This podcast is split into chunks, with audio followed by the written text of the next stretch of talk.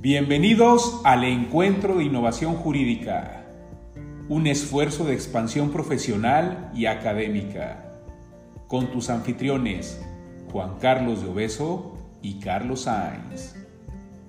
Encuéntranos en YouTube, Facebook y Spotify. Comenzamos.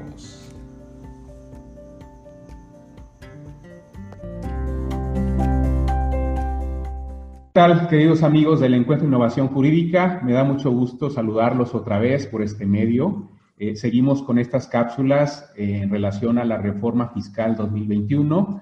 Eh, agradecemos nuevamente al ITESO por darnos el espacio y el apoyo para celebrar estas cápsulas virtuales.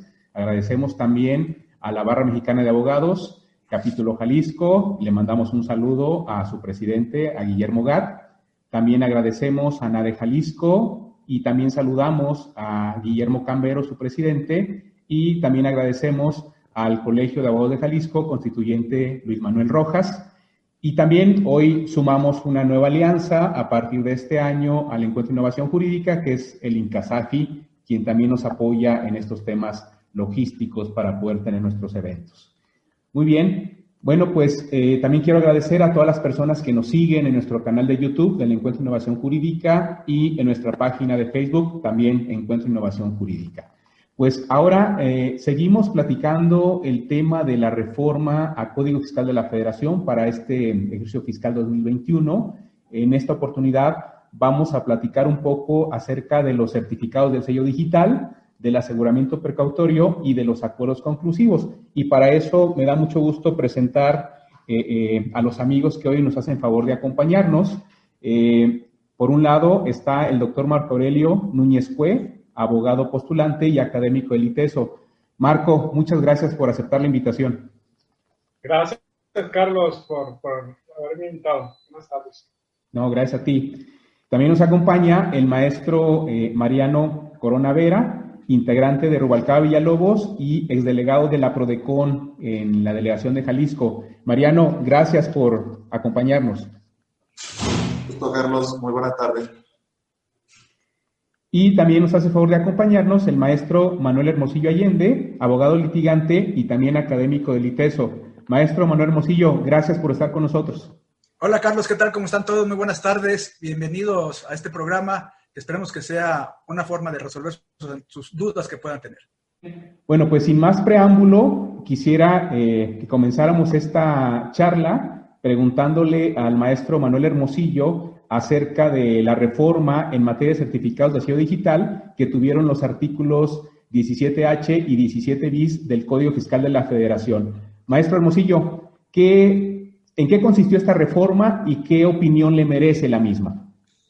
Bueno, eh, si vemos y detectamos cuál ha sido eh, la reforma en este artículo 17 con sus dos fracciones, la inciso H y el 17H, inciso bis, eh, es básicamente para tratar de establecer una concatenación con el artículo 69B del código, que es donde viene a parar ahora toda la cuestión de las operaciones que fueron declaradas, que no fueron declaradas, que se prestó el servicio, que no se prestó el servicio, etc., etc., etc.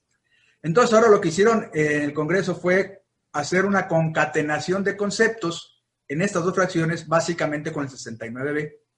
Y así nos das, por ejemplo, cuenta que en, la fracción 11, ¿verdad? Que es, una, la adición que se hace a este artículo, 17 fracción 11, se adiciona con una fracción 11, nos dice que se detecten en el contribuyente emisor de comprobantes fiscales no desvirtuó la existencia de las operaciones amparadas con tales comprobantes y que por tanto se encuentra definitivamente en dicha situación en términos del artículo 69b, cuarto párrafo. ¿A dónde va?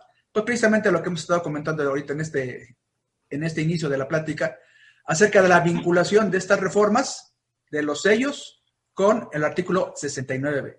Entonces, en esta ocasión estamos en una vinculación de lo que es la inexistencia de las operaciones, ¿verdad? Con la cuestión de que no fueron desvirtuadas.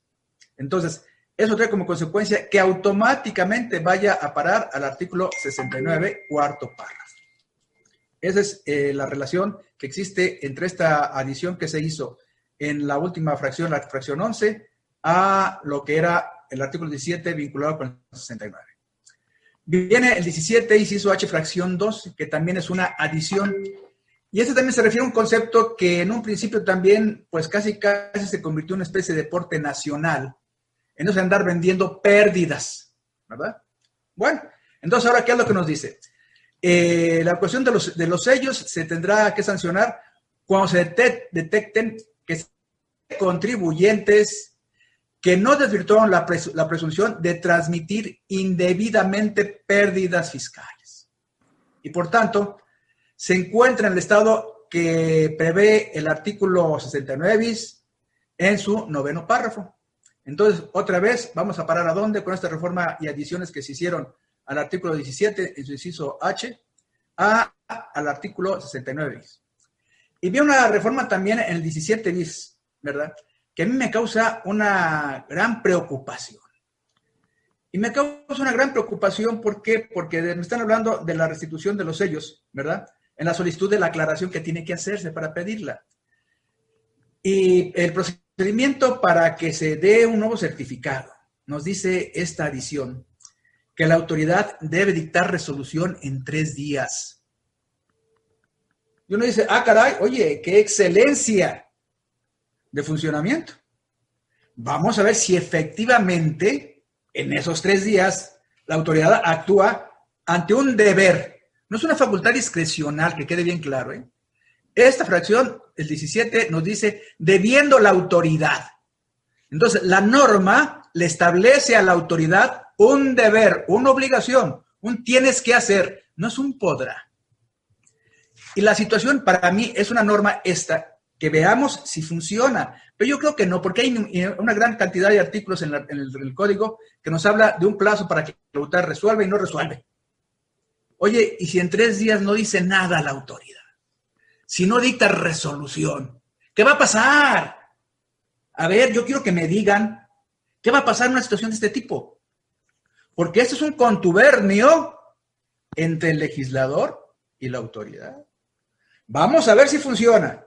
Si funciona, habrá que aplaudirles a los legisladores por una rapidez, por una gran expeditación en los trámites in situ. Pero si no, ¿qué va a pasar? ¿Por qué no se le pone una sanción a la autoridad que incumple este deber? Yo pregunto. Porque así nos ponen a nosotros, en el caso de los recargos, debiendo pagar. Y no pagamos, ¿qué va a pasar? Nos van a cobrar recargos. Luego entonces, porque a la autoridad, ante el incumplimiento de un deber que la norma le señala, no es sancionada por la ley. Entonces, ¿ante qué estamos? Estamos así, en este brazo y esta mano, con este brazo y esta mano, para ponerlas juntas.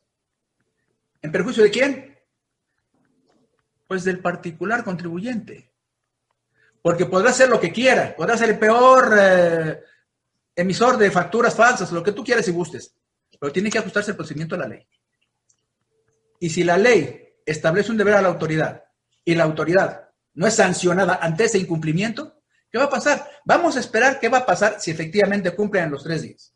Si cumplen los tres días, con gusto me comeré mis palabras y le echaré una porra al Congreso y a la autoridad. Entonces, esta es eh, de un análisis que tuve a bien efectuar de, esta reforma en el artículo 17, inciso H, o fracción H o apartado H, como ustedes le quieran llamar. Sobre esta reforma que está encaminada a dos puntos. La vinculación con el 69 y la otra con la cuestión de la emisión del comprobante en un plazo de tres días. Muy bien, maestro Hermosillo, muchas gracias. Eh, ahora me gustaría preguntarte a ti, Marco, en relación con el aseguramiento precautorio, que vale decir que no es la, única ni la más reciente reforma, sino que es una figura que ha sufrido modificaciones en los últimos años, pero particularmente, Marco, para 2021, eh, estas modificaciones al 40 y al 40 del Código Fiscal de la Federación eh, en tu opinión, cambian el modelo que traíamos de, esta figura del aseguramiento precautorio o, qué se está procurando, qué se está buscando con estos cambios legislativos? Lo que hace el legislador es armonizar el, artículo 40, que son las medidas de, apremio, y el artículo 40A del Código Fiscal de la Federación, donde viene el aseguramiento precautorio. Y se establece que ahora serán sujetos de aseguramiento precautorio los terceros relacionados con el contribuyente y con los responsables eh, solidarios. Yo recuerdo eh, en ese artículo que en alguna parte sí se, sí se habla de los terceros relacionados, pero no específicamente en cuanto al aseguramiento precautorio. Sí, para mí ya estaba, pero no de forma, de forma, de forma muy clara. Eh, otra parte eh, que cambia un poquito en, el tema del aseguramiento es el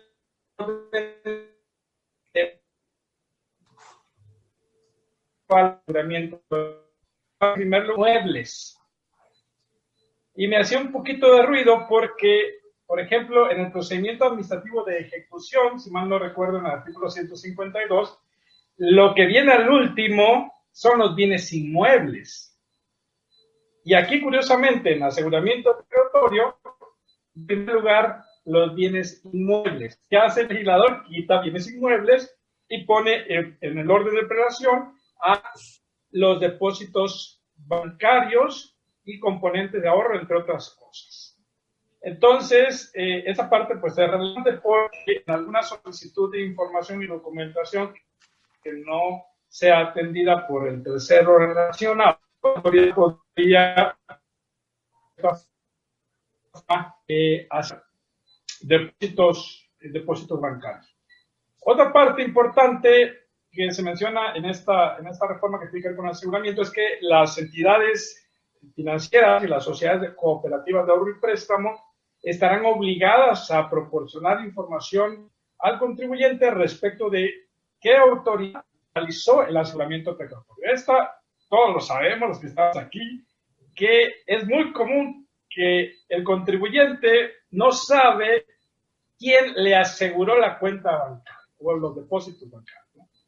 Y va con el cajero y el cajero no le dice, y va con el gerente de sucursal y nadie sabe, ¿no? Entonces, pues hay que acudir, eh, la forma más fácil, yo siempre lo he dicho, no porque esté Mariano aquí, pero la forma más fácil es a través de una queja en Prodecon y en tres cinco días ya sabe quién aseguró la cuenta bancaria. Bueno, ahora los, los bancos o las entidades financieras, estas sociedades cooperativas, tendrán obligación de informar al contribuyente el nombre de denominación de la autoridad que le realizó el aseguramiento.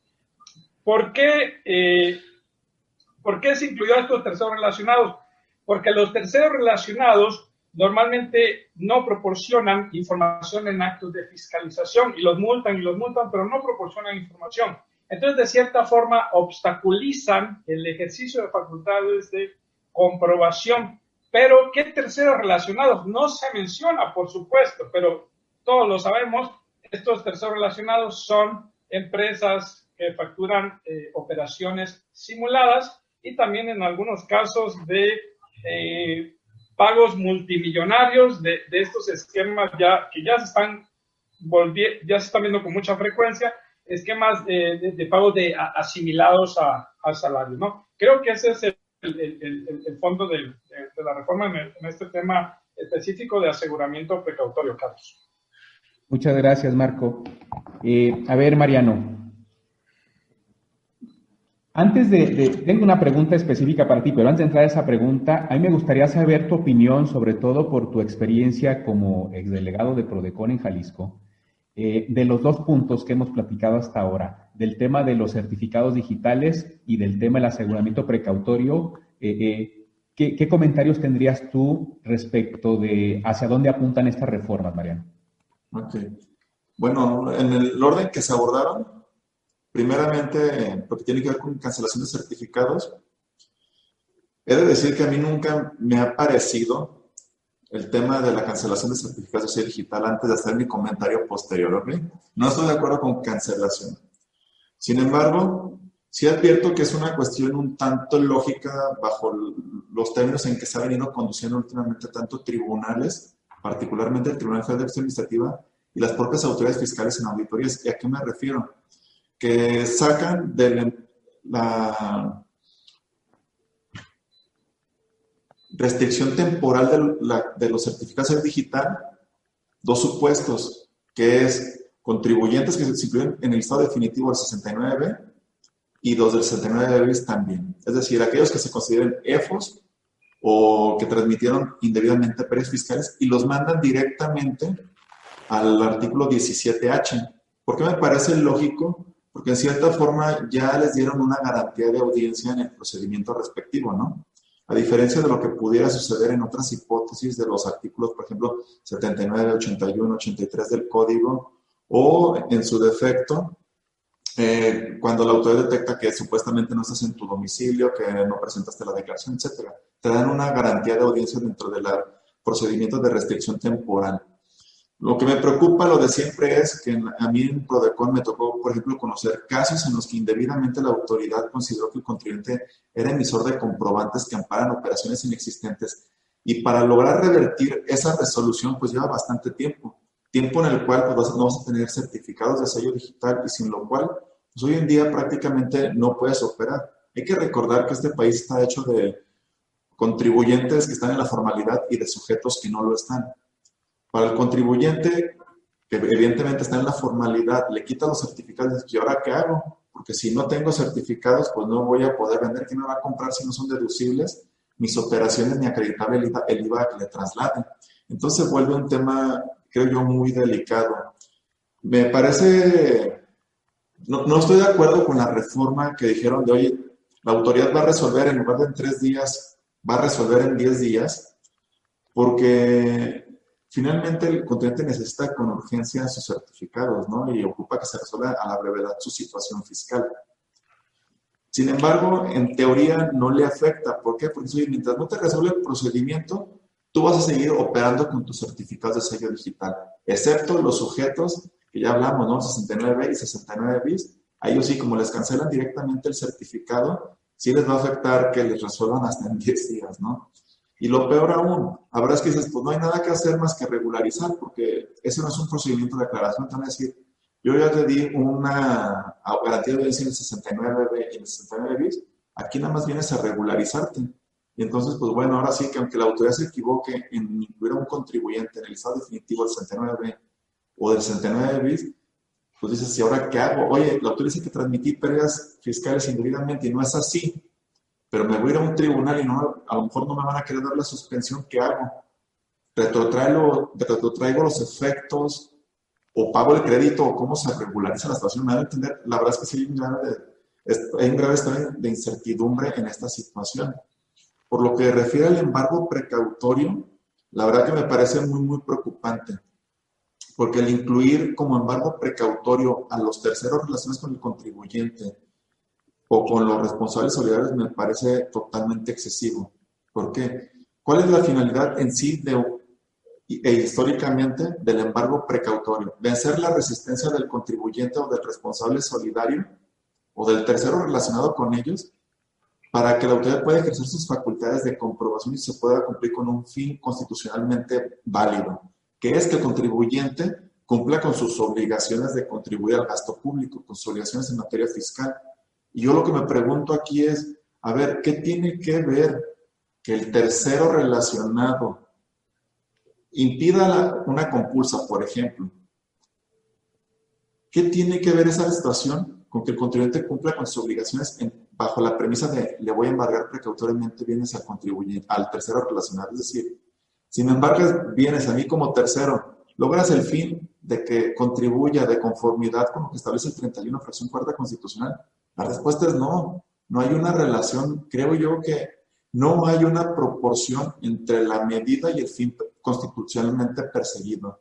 Si nos vamos a las jurisprudencias que ha emitido tanto la primera, la, primera, la segunda sala de la Suprema Corte de Justicia e incluso el Pleno, te van a decir claramente que el fin perseguido por esta disposición, este 40A, eh, no es otra cosa que el contribuyente cumpla con sus obligaciones fiscales. Por eso reitero, Nada tiene que ver con que me embarguen a mí bienes como tercero, con que el otro cumpla con su obligación. En todo caso, creo yo, pues ejerce las atribuciones con, previstas como es múltame, puedes incluso solicitar a la autoridad competente se proceda por desobediencia, ¿no? Peor aún, que el hecho de que yo no te, que obstaculice el ejercicio de las facultades, no te suministre información. pues ¿qué no es materia de cancelación de certificados? ¿Qué más castigo quiero que una cancelación de certificados de sello digital? ¿Para qué ahora me vas a inmovilizar mis cuentas bancarias porque cambiaste la prelación? Entonces yo creo que no es proporcional la medida adoptada con el fin constitucional que persigue esta disposición. Bien, Mariano, ¿tú, consideras que todo este, todas estas reformas que estamos platicando ahora en relación con otras que vienen en el mismo código para 2021, incluso las que han venido en paquetes anteriores, tienen como, como, como finalidad eh, em, combatir la evasión y la ilusión fiscal en un momento dado? No, mira, definitivamente sí, pero la realidad es, históricamente, es, los autores siempre han tenido atribuciones de sobra para ello. El tema es tienes la voluntad de ejercerlas y número dos, yo creo más bien, ¿qué pasa con el tema de corrupción, no? Porque la verdad es que con el paso de los años se han dado atribuciones a autoridades cada vez de mayor envergadura y el contribuyente que siempre ha estado en una situación inequitativa o, o dispar en relación con la autoridad, con el poder que ella tiene, pues bueno, cada vez se ve más reducido el contribuyente y tienes una autoridad más fuerte al grado que dices, pues bueno, realmente lo puedes hincar al contribuyente si así lo desea la autoridad. Entonces yo creo que aún y cuando las medidas que le puedan estar dando las, autoridades puedan tener como finalidad vencer resistencias del contribuyente en el cumplimiento de obligaciones o en el ejercicio de las facultades de comprobación, yo ya lo que deberíamos, deberíamos de ver ya realmente es poner en una balanza es, oye, en el cúmulo de atribuciones que te están dando, realmente no están siendo ya desproporcionadas tus atribuciones en relación con el fin que persigues. Oye, ¿por qué no empiezas con las medidas que sean menos onerosas hacia el contribuyente y de ahí te vas dan, yendo hacia aquellas que son de mayor gravedad hacia él, ¿no? Que generan mayores perjuicios. Pero no, la norma o el Código Fiscal de la Federación no prevé una prelación de las medidas que la autoridad puede adoptar. Yo te digo, oye, pues primero ponle una multa, ¿no? Después imponen la segunda sanción y después pues ya subiste el auxilio de la fuerza pública. Bueno, primero, sin estar metiendo al embargo precautorio en general, porque el embargo precautorio te señala un orden, ¿no? Pero yo digo, después, pues yo te diría, mejor cancelame mi certificado, porque al día siguiente te digo, aquí está mi aclaración y permíteme seguir facturando, te voy a acreditar que ya no hay oposición a las facultades, etcétera. Y al final del día, pues yo como tercero relacionado, pues inmovilizo mis, mis, cuentas y ya de plano te estoy impidiendo, ¿no? Pero bajo toda esta premisa, creo que el sistema no está configurado para que los contribuyentes, número uno, puedan contribuir de conformidad con su capacidad contributiva. Número dos, las autoridades están sin una prelación de orden, están llevando a cabo las medidas que creen que pueden doblar más rápido al contribuyente. No se fijan cuál es la que menos perjuicio o menos onerosa le resulta. Eso a mí me parece preocupante. Y más cuando él dice, oye, que aparte te voy a poder embargar tus cuentas bancarias, terceras relaciones. Pues yo que tengo que ver con las contribuciones que él deba. Entonces, ¿yo por qué tengo que ver mermada mi capacidad, mi liquidez para atender mis compromisos con que el otro te omitió el pago de contribuciones? Entonces, yo, yo creo que aquí hay un total desequilibrio en la relación fisco-contribuyente, yo creo que ahora sí que el fin pues no está siendo debidamente percibido con este tipo de disposiciones legales. Muy bien. Antes de entrar al tema que también es, me resulta muy interesante, el tema de la reforma en materia de acuerdos conclusivos, Mariano, yo quisiera preguntarle a, primero al maestro Hermosillo y después a Marco, así muy, muy brevemente, que me pudieran dar una respuesta en menos de un minuto en alusión a Prodecon. Es decir, de todo esta, toda esta complejidad que traen estas reformas en el tema de los certificados y en el tema de, los eh, embargos precautorios, de los aseguramientos perdón, precautorios, eh, cuando esto se, se, empieza a ejecutar en la, en la, realidad, ¿qué es lo que ustedes esperarían del papel, o qué papel debería jugar Prodecon? ¿Cómo, cómo, ¿Cómo creen que debería ser o cómo creen que lo va a hacer en realidad Prodecon? Y al final, me gustaría también saber la opinión de, de Mariano. Marco. Perdón, perdón, maestro Hermosillo. Eh, la función de Prodecon es totalmente loable y consideramos que cuando tú vas a presentar una situación de este tipo, siempre encuentras una respuesta para que tú no te quedes en la situación de que te está llevando la autoridad de ponerte ya de plano en el paredón y peor, mirando, mirando atrás, ¿no? Entonces, en ese sentido, yo creo que Prodecon va a actuar bien, como lo ha hecho siempre, y considero que es un gran pilar, definitivamente. Lo único que pasa, lo único que hace que se me hace que falta es de que le den la, ahora sí, la definición de que sea un medio alternativo de impartición de justicia fiscal. Que lo hagan, que lo hagan como una instancia realmente, ¿no? Porque si la autoridad no quiere acudir al acuerdo conclusivo, pues simplemente no va y tan, se acaba. Muy bien, muchas gracias. Marco, tú también fui, en algún momento fuiste funcionario de Prodecon. ¿Tú cómo ves? ¿Qué, es lo que debería, cómo debería reaccionar Prodecon en estos temas en protección a los derechos del contribuyente y en, contrastado con lo que en realidad va a hacer? Pues yo creo que va a seguir actuando de, la misma forma, eh, sobre todo en el, en el, tema de cancelación del certificado de sello digital, creo yo que el medio de defensa, en este caso no jurisdiccional, es, definitivamente la queja. Eh, ya procede el juicio contencioso administrativo contra la cancelación porque ya no es un acto intraprocedimental como antes lo era. Ahora la cancelación es definitiva y ahí se manifiesta la eh, voluntad última de la administración pública y esa es una resolución definitiva. Para mí ya procede el juicio contencioso, pero no procede la suspensión hay jurisprudencia en materia de amparo donde no procede la suspensión, por supuesto, aplicable para analogía al juicio contencioso administrativo. Entonces, eh, va a actuar con la queja. Definitivamente, el mecanismo para cancelación de certificados digital es la queja y también la queja para el tema de aseguramiento precautorio. ¿no? Yo, en un aseguramiento precautorio, no iría a un amparo y tampoco iría a un juicio contencioso administrativo presentó una queja, ¿no? Y yo creo que lo ha hecho bien eh, y lo seguirá haciendo bien en, estos eh, temas en específico. Gracias, Marco. Mariano, entonces, en estos temas, ¿qué debería hacer Prodecon y qué predices tú que va a hacer en realidad? Ok. Mira, en relación a cancelación de certificados de sello digital, yo no creo que haya un tema de constitucionalidad. Por consiguiente, yo creo que Prodecon únicamente debe de limitarse dentro del procedimiento de quejas, analizar si la actuación de la autoridad se apegó o no a lo dispuesto por la ley. Es decir, si el supuesto de restricción temporal o de cancelación realmente se, realizó conforme a derecho. Esto es porque se actualizaron las infracciones o las hipótesis previstas en el 17H y en el 17H bis.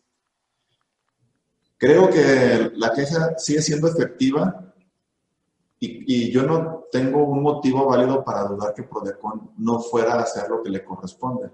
Por el contrario, yo creo que tendrá que realizar las mesas de trabajo como siempre se han realizado, llamadas telefónicas, un correo y en su defecto la emisión de la recomendación en caso de que la autoridad no quiera restablecer la situación jurídica del contribuyente. Adicionalmente, si hay una ilegalidad, pues estoy seguro que Prodecon no se va a quedar nada más con el procedimiento de quejas, debe de abrir un expediente de representación y presentar los medios de defensa legales que correspondan, ya sea recurso de revocación o juicio de nulidad, o primero uno y después el otro, pero sin limitar la defensa del contribuyente ni la protección de sus derechos fundamentales.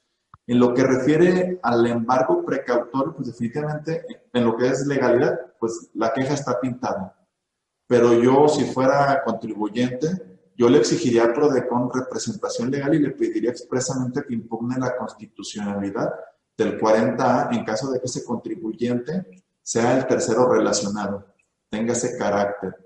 Porque yo reitero, para mí, eh, la medida adoptada por el, por el legislador, pues la verdad es que no, no tiene o no, no persigue el fin constitucionalmente que originalmente la norma tenía está dislocado y yo sí pediría que presenten un juicio de amparo indirecto en contra de esta norma o en su defecto que sigan los medios ordinarios y después el juicio de amparo. Pero yo no lo dejaría y tampoco lo dejaría así Prodecon desea o no. Hay que recordar que las nosotros le podemos exigir a las instituciones cómo actuar, ¿no?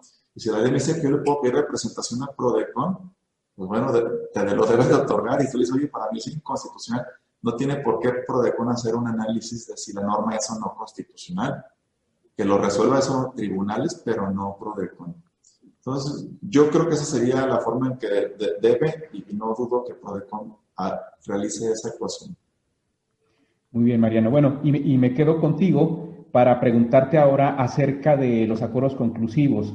¿Qué nos puedes compartir, Mariano, sobre qué cambia con la reforma en materia de acuerdos conclusivos y si en tu opinión estas modificaciones legislativas tendrán o no que ver con malas prácticas del contribuyente en la adopción de esta, de esta medida de solución de, de diferendos, ¿no?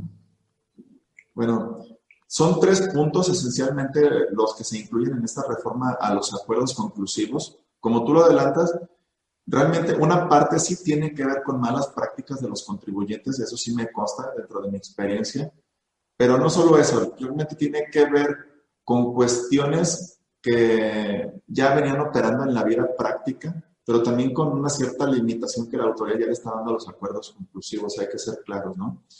Por ejemplo, en, en lo que refiere al primer aspecto que se modifica, pues viene a ser el plazo para poder presentar un acuerdo conclusivo. Hasta el 2020 te decían, desde que te inicien la revisión, ya sea de vista domiciliaria, gabinete o en su defecto la revisión electrónica, tú puedes solicitar el, acuerdo conclusivo y hasta antes de que te notifiquen el crédito fiscal. Actualmente ya limitan el plazo y dicen, no, ahora va a ser desde que te inicien la facultad de comprobación y hasta dentro de los 20 días siguientes a que se levante el acta final, se notifique el oficio de observaciones o la resolución provisional. En la mayoría de los casos, esto a lo mejor tú dirías, pues bueno, sí, sí, dentro de 20 días van a poder presentar un acuerdo conclusivo. En mi experiencia, la verdad es que las cosas no son así. Muchas veces las empresas no están debidamente asesoradas y ni siquiera conocen que pueden presentar un acuerdo conclusivo. Para cuando saben que hay un acuerdo conclusivo, ya está muy cerca la liquidación. Y no es porque quieran hacer una mala práctica administrativa, sino es cuestión de que no tienen conocimiento de la existencia de esta instancia. Pero peor aún, en los casos en los que son complejos, por experiencia te lo puedo decir, la verdad es que 20 días se vuelve o se antoja muy complicado para que tú puedas hacer una buena exposición a la autoridad fiscal del por qué los hechos de emisiones deben de retirarse. Me ha tocado conocer empresas en las que son operaciones, además que oye, vienen del 2015, hablamos de decenas de miles de operaciones las que están en juego.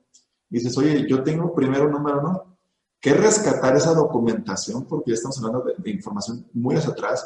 Tengo que restablecer la contabilidad o saber cómo fue que integré las operaciones, desdoblarla documentalmente y presentártela de una manera razonable y lógica que tú puedas entender la autoridad para que me puedas quitar las ocho emisiones. Entonces, 20 días a lo mejor no va a ser suficiente.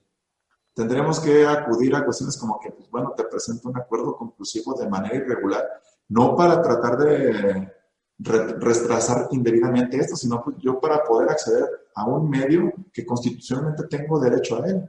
La justicia alternativa pues es un derecho, ¿no? Hoy en día elevado a, rango constitucional. Entonces yo creo que este plazo de es, es muy desafortunado. La verdad es que, oye, sí me ha tocado conocer malas prácticas, te doy un ejemplo. A los, alguna vez una autoridad Llegó al domicilio fiscal dos días antes de que se le venciera el plazo de seis meses para emitir la resolución determinante del crédito fiscal. Es decir, le dejó el citatorio en el penúltimo día y cuando el día, antes de que acudiera el día siguiente para ya notificar el crédito fiscal, le llegó la notificación de Prodecon de hay, una hay un acuerdo conclusivo, suspende la notificación. La autoridad suspende la notificación, se lleva a cabo el procedimiento de acuerdo conclusivo, no se firma el acuerdo conclusivo y la autoridad fiscal dice, oye, pues bueno, felicidades, ya te levantaron la suspensión de plazos, pero dice, oye, estoy en la disyuntiva, nada, me queda un día para notificar. Y como el citatorio ya no sirve, ¿qué hago? Dejo un nuevo citatorio y al día siguiente regreso, fuera de los seis meses, a practicar la notificación, o en su defecto notifico sin citatorio. Y no obstante que se le pidió al contribuyente de, oye, por favor, puedes estar tu representante legal, sí, sí, yo, yo voy a esperarte al día siguiente en mi domicilio no fue así. Entonces, la verdad es que sí hay malas prácticas. Pero la autoridad no tendría por qué estar esperando los seis meses, ¿no? Oye, pues ve un mes, con un mes de anticipación, dos meses. Entonces, yo creo que, aunque la medida es entendible, yo creo que ni siquiera era necesaria. bastaba con que la autoridad no se, no se acerque precisamente al penúltimo día para que situaciones así no, no ocurran. Otra parte fue que se establecieron causales de improcedencia. tres de ellas la verdad es que son sin sentido porque eran cuestiones muy lógicas, más sin embargo habían abogados que estaban yendo al acuerdo conclusivo cuando era evidente que no procedía. ¿Ya a qué me refiero? Es, en aquellas visitas domiciliarias para verificar la, una solicitud de devolución o un pago debido a su procedencia y las compulsas con terceros. Decías, oye, si es una visita domiciliaria, si es del 42, fracción segunda, fracción tercera, pero el acuerdo conclusivo es muy evidente. Te digo, si, si puedes presentarlo desde que te inician la facultad hasta antes de la notificación del crédito fiscal, pues por exclusión no están incluidas esas visitas, porque las visitas domiciliarias para solicitudes de devolución y concursos con terceros no va a haber crédito fiscal, es obvio. Pero bueno, había quienes lo intentaron y dijeron, ya lo voy a poner aquí, lo voy a aclarar para que no den con interpretaciones. Una que sí me preocupa bastante es la que dice que ya no va a haber el acuerdo conclusivo cuando la, provenga de actos derivados de cumplimentación de resoluciones o sentencias. ¿Por qué? Porque la verdad es que antes decías, pues bueno, yo voy a ir a un acuerdo conclusivo, no logré convencer a la autoridad, después me fui a los medios de defensa creyendo que de verdad me asiste la razón y decías, pero bueno, si no me dieran la razón, que primero quiero votar mi derecho de audiencia, pues bueno, hay un vicio de procedimiento que me va a llevar a que la autoridad fiscal regularice el procedimiento y en ese caso pues yo ya llevo y me regularizo y solicito la condonación de multas. ¿Qué te está diciendo la autoridad fiscal que fue la que impulsó esta reforma? Que simple y sencillamente ya no va a proceder el acuerdo conclusivo. Es decir, si, si tú te vas a los tribunales, ya no va a haber condonación de multas al 100%. Entonces, pues habrás hoy que medir entre la probabilidad de ganar litigio o mejor acudir al acuerdo conclusivo y regularizar la situación con condonación de multas. Pero reitero, pues no me parece justo porque yo tengo un derecho cuando menos a intentar obtener la razón porque creo que la tengo, ¿no? Ya que no la tenga al final es otra cosa. Y otro supuesto que me parece que no debería de ser en su totalidad es que dice que tratándose de contribuyentes que están en, los supuestos de las fracciones de los párrafos segundo y cuarto del 69, tampoco procede el acuerdo conclusivo. ¿Cuáles son sus supuestos? Que te incluyen en el listado provisional y adicionalmente, o, ya estás en el listado definitivo. En el definitivo, la verdad, en la práctica no tengo problema, porque en la práctica las autoridades, tú puedes presentar el acuerdo conclusivo y se decían, tú eres un EFO, ya te dijimos definitivamente que eres un EFO, en este procedimiento yo no te voy a dar garantía de audiencia adicional. Eso resuelve los tribunales en contra de la resolución del 69 en la práctica nunca te agarraba nada, entonces dices, ¿de qué sirve que pueda haber un acuerdo conclusivo si en la práctica la autoridad no está abierta, no? Pero donde yo sí digo, oye, no es correcto, es en el que nada más me estás notificando la presunción inicial de que supuestamente emití comprobantes que amparan operaciones inexistentes. ¿Y por qué está mal esto?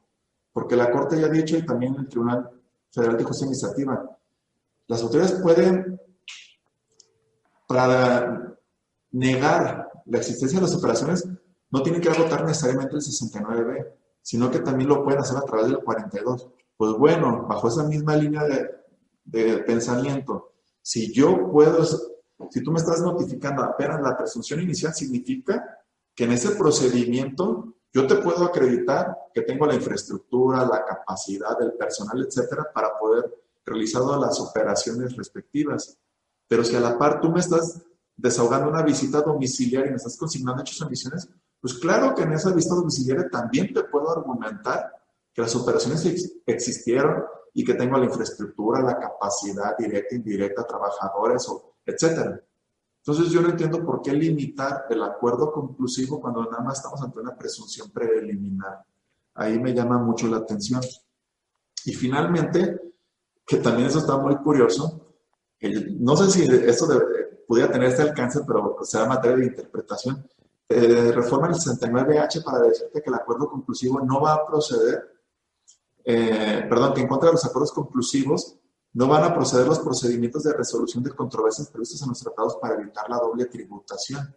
Yo lo que me pregunto es, oye, ¿de verdad una norma de carácter secundario puede limitar un derecho que está establecido en un tratado internacional para evitar la doble tributación y que por consiguiente incluso se ha llegado a, a, han llegado a equipararlo a la Constitución en rango, aunque ya la Corte últimamente ya los ha puesto por debajo de la Constitución, pero definitivamente tienen un rango mayor a una ley, como es el Código Fiscal de la Federación. Entonces creo yo que hacia donde lo quieren orientar esto es en el sentido de, pues bueno, yo en lugar de modificar el tratado para evitar la doble tributación, voy a incluir aquí como una especie de renuncia tácita a los procedimientos para resolver las controversias previstas en los tratados.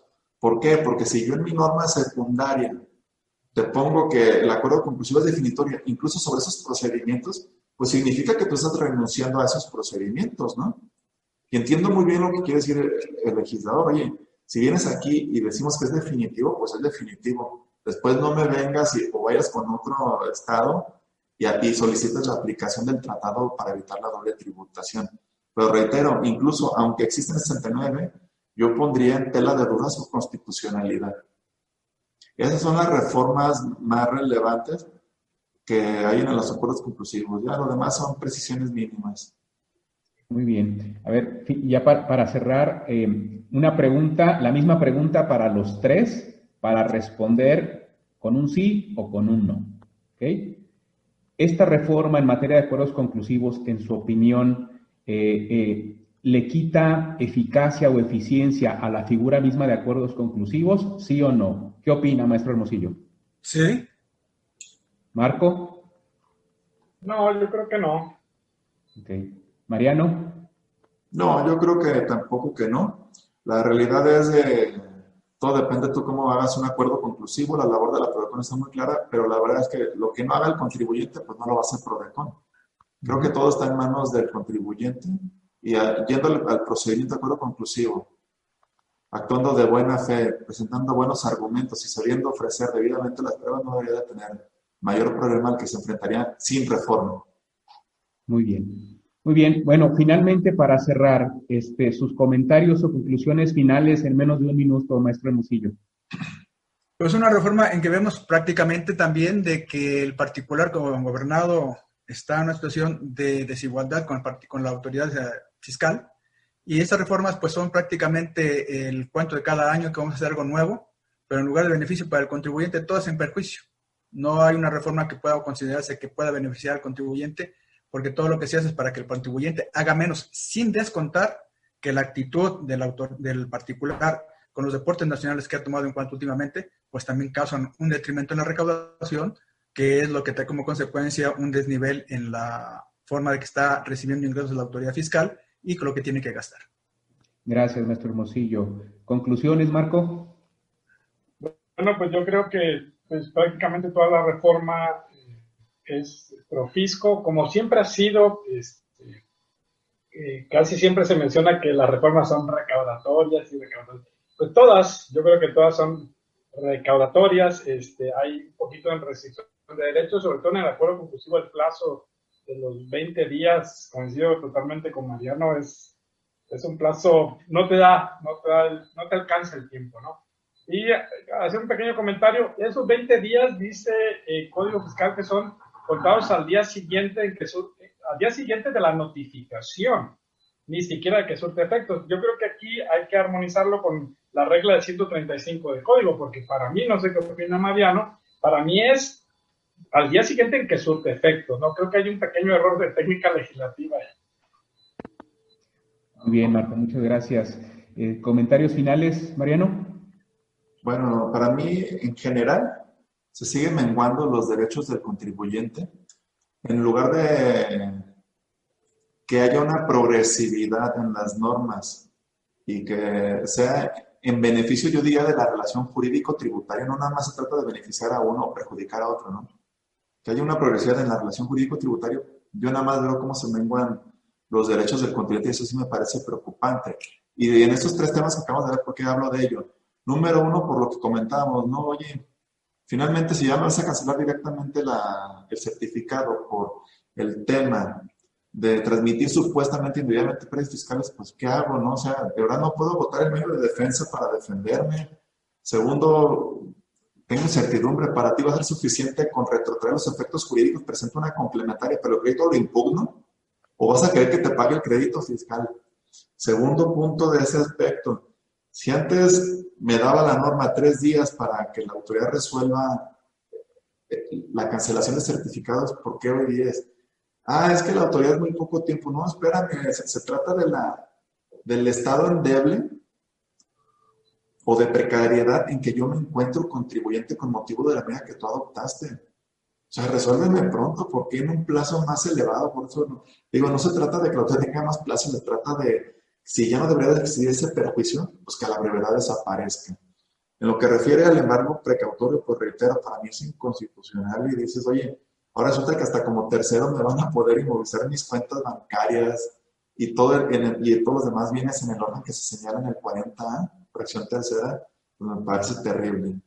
Y finalmente en los acuerdos conclusivos, pues bueno, ya me están quitando plazo, me están diciendo que ya no puedo llegar a un acuerdo conclusivo y regularizarme después de una sentencia en la que ordenó la nulidad para efectos de una reposición de un procedimiento y por si fuera poco, dice, aunque resultaría lógico, pues tampoco proceden ya los procedimientos de resolución de controversias previstos en los tratados internacionales. Entonces, en general yo lo veo como una disminución de los derechos que el contribuyente ya tenía en la bolsa en general. Muy bien, muchas gracias, Mariano. Bueno, pues eh, quiero agradecerle, maestro Hermosillo, eh, Marco, Mariano, a los tres les agradezco a nombre del Encuentro de Innovación Jurídica por habernos dedicado este, este tiempo, eh, por estos análisis y estas reflexiones. Muchas gracias. Espero que pronto tengamos otros foros donde también eh, con la misma disposición nos quieran apoyar y nos quieran ayudar. Gracias también a las personas que nos siguen por redes sociales. Recuerden difundir los materiales, compartirlos y visitarnos en la página de Facebook o en el canal de YouTube. En ambos casos, Encuentro Innovación Jurídica. Muchas gracias a los tres y muchas gracias a todos. Nos vemos pronto.